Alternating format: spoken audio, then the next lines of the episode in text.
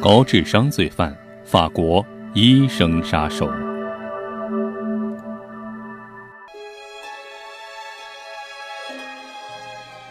这是一个很难描述的人，他从小智商超群，是个神童。长大之后，集高智商的博士、受人尊敬的政治家、救死扶伤的医生、杀人不眨眼的刽子手于一身。是一个一生传奇的连环杀手。这是一个在二战期间制造了六十三起连环命案的杀手。他的名字叫马歇尔。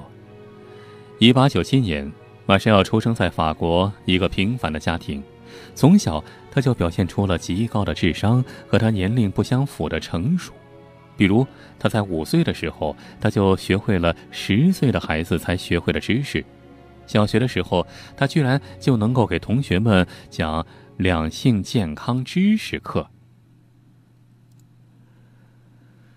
但与此同时，马歇尔从小就有很严重的暴力倾向，比如虐待动物、枪击黑板、用刀吓唬同学，这些行为对于他来说都是家常便饭。除此之外，他还喜欢偷东西。上小学的时候，差点因为偷东西而被押上少年犯法庭。第一次世界大战的时候，他已经成为一个年轻人了。在当时，他就跟着法国军队上了战场。一九一七年五月二十号，在一次战役中，他被炸伤了左腿。第二年康复后，又上了战场，可是没多久又一次负伤，再次被送去疗养。在两次治疗过程中，医生发现马歇尔的精神上似乎也受到了战争的创伤。他的腿伤康复之后，仍然表现出了很严重的精神障碍，比如有时候精神失常、神经衰弱，还有经常健忘等症状。马歇尔真的病了吗？没有人知道他是真的病了，还是装病，不想再回前线。如果是装的，那么他成功了。他的确没有被再次送回前线，但是有件事是千真万确的：在这段休养期间，他并没有闲着。他通过了医学院的博士论文，并且取得了出类拔萃的优秀成绩。一九二二年，马歇尔搬到了法国维尔纳夫市，并开了一家诊所。不得不说。他的医术确实不错，当地有不少人都很相信他，去找他看病。在这段期间，他还经常参加各种社交活动，对人表现得非常友好，对孩子也富有耐心，对女士很有礼貌。同时啊，他还给穷人免费看病，给贫困孩子免费接种疫苗。渐渐的，优秀医生 Michelle 的大名就在当地传开了。这个时候，马歇尔决定参与政治。一九二六年七月，他以八百票高票的压倒性多数当选为当地的市长。要知道，在当地满票才只有一千票，他一个人就得了八百票。那年他只有二十八岁。第二年六月，他和当地一名富商的女儿结了婚，并很快又有了一个儿子。典型的爱情、事业、家庭三丰收。他的岳父和很多法国中央政府的政要关系很好，所以马歇尔每次去巴黎的时候，都会见到一些高高在上的议员甚至部长，与他们共进午餐。可以说，马歇尔的未来不可限量。一九三零年，就在马歇尔政治事业如日中天的时候。突然，法院爆出了他的两大丑闻。首先，他夸大了他对穷人免费医疗的援助事实，可能有，但是远远没有他所说的那么多，并且他还有挪用公款的嫌疑。但是，可能是因为之前他的名声太好了，所以他的选民们并没有抛弃他。反而在下一次选举中又让他成功的当选了当地市长，而在第二年，一九三一年，他更是当选了省委员会的议员。一九三五年，对于马绍尔来说是他的政治生涯的转折点。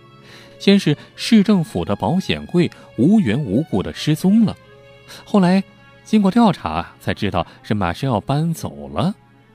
然后马绍尔被指控不交电费，因此被罚了一百法郎和十五天监禁的缓刑。同时，马绍尔被指控伪造各种票据。并且和他情妇的失踪有着千丝万缕的联系，所以有人怀疑他的情妇是不是被他给杀了。马绍尔的这些行为实在是太过了头，他的选民们最终也都抛弃了他。这个市长是当不下去了，最后他只得灰溜溜地离开了这个曾经热爱过他的城市，全家搬到了巴黎。马歇尔来到巴黎之后，又开了一家诊所。前面说过，马歇尔的医术确实很高明，他还开创了很多新的医疗方法，比如无痛分娩、挽救肿瘤患者、溃疡患者的疼痛等等。自从马绍尔的巴黎诊所开业，前来就诊的患者就络绎不绝。这样的日子一直持续到了第二次世界大战爆发、法国沦陷后的。一九四一年，一九四一年八月十一日，马绍尔在巴黎十六区买下了一幢豪宅，并在家里建了一个隔音的房间。之后，杀戮开始了。巴黎沦陷之后，德国的盖世太保四处搜寻逮捕犹太人。马绍尔这时候就放出风声，说他能够帮助那些犹太朋友们逃往阿根廷，让这些想出逃的人收拾好行李，到他家做好逃跑的准备。据后来的调查显示，第一个受害的是他的邻居约阿西姆，一个犹太皮货商。他在一九四二年一月二日，带着约合三十万欧元的珠宝来到了马绍尔的家。马绍尔热情地接待了他，让他放心，并给他打了一针血清，说防止在逃亡路上感染疾病。而这个所谓的血清，其实就是致命的毒药。之后，马绍尔如法炮制，制造更多的帮人出逃的。所谓善举，只不过这些人从此都人间蒸发了，他们的行李当然都藏在了马绍尔的豪宅之中，成为了他的财产。马绍尔在杀完人之后，便开始了他最大的消遣活动，就是解剖碎尸。他把尸体肢解成一个个小肉块，然后把它们丢弃到塞纳河、巴黎街道还有下水道的各个地方。很快，他的这种不正常行为很快就被发现了，并在一九四三年五月被逮捕了。不过，发现这些他的怪异现象并把他逮起来的，居然是德国的盖世太保。德国人以为马歇尔是法国抵抗运动组织的人，于是对他进行了长达八个月的严刑拷打。可是。过了那么长时间之后，盖世太保发现马歇尔似乎和抵抗运动毫无关系，于是就把他给放了。这次的牢狱之灾给马歇尔敲响了警钟，他回到家里之后就开始了各种毁尸灭迹的工作，因为之前抛尸街头的效率实在是太低了，他决定采用高科技，就是用炉子烧。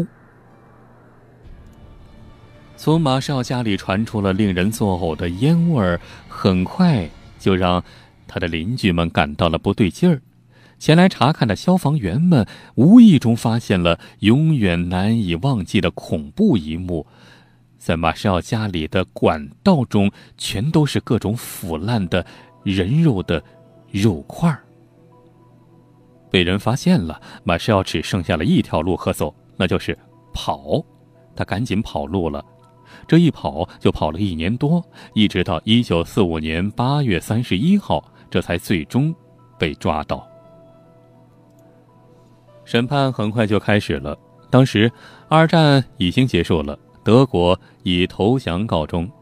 马绍的律师花了很长时间，试图把他塑造成一个是真正的法国抵抗分子，说他所杀的全都是德国人或者是投降敌人的投降分子。然而，检察官早就一一检查过留在他家里的受害者的箱子，还有受害者的衣服，并最终确认了二十七名受害者。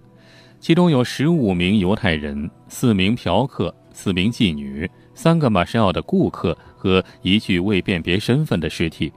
毫无疑问的是，这些人都是无辜的民众。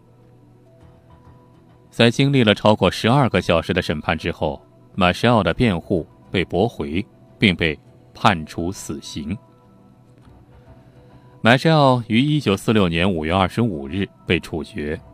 他留下的遗言是：“请你们不要看，我怕我的形象不太好看。我希望我在你们心中留下一份美好的回忆。”